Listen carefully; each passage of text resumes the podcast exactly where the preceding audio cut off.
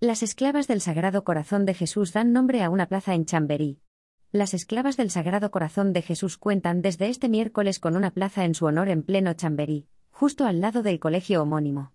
Sus alumnos han estado presentes en el acto del descubrimiento de la placa, presidido por el alcalde, José Luis Martínez Almeida, que ha sido recibido entre aplausos y vítores por los escolares. El concejal presidente del distrito, Javier Ramírez, ha asegurado que este es uno de los momentos más emocionantes desde que está en el cargo, y ha destacado que se rinde homenaje a quien hace más de 40 años ejerce la labor de la docencia en el distrito.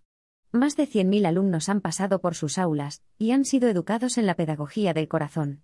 La propuesta aprobada en el Pleno de Chamberí es una muestra del cariño de los madrileños, ha expresado.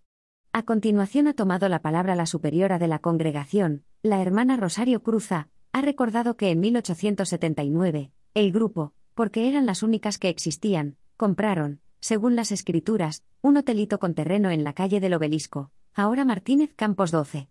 No es exagerado decir que somos uno de los vecinos más antiguos de esta zona de Chamberí. Somos las más fieles, porque hemos estado diferentes generaciones de esclavas 150 años, ha destacado. Por su parte, el director del centro, Alfonso Saz, ha indicado que en 1952 se beatificó a Santa Rafaela María, y entiende este nombramiento como todo un gran reconocimiento por su labor evangelizadora. Se han ido formando miles de alumnos con miles de profesores, con más de mil esclavas acompañando en su formación. Esta plaza seguirá siendo un lugar de encuentro para vivir en ambiente cordial, lo que refleja el interior de nuestro centro. Gracias a Santa Rafaela María. Viva Santa Rafaela, ha señalado. El último en tomar la palabra ha sido el alcalde, José Luis Martínez Almeida, quien ha aconsejado a los alumnos poner el corazón por delante, a los demás por delante, ya que de esta forma podrá ir mejor o peor, pero se dormirá tranquilo porque no uno no se va a equivocar.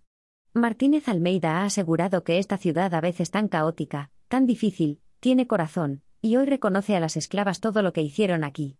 Ha instado a los alumnos a aprovechar la oportunidad de poder formarse con las esclavas del Sagrado Corazón de Jesús, ya que el día que salgan del colegio lo echarán de menos.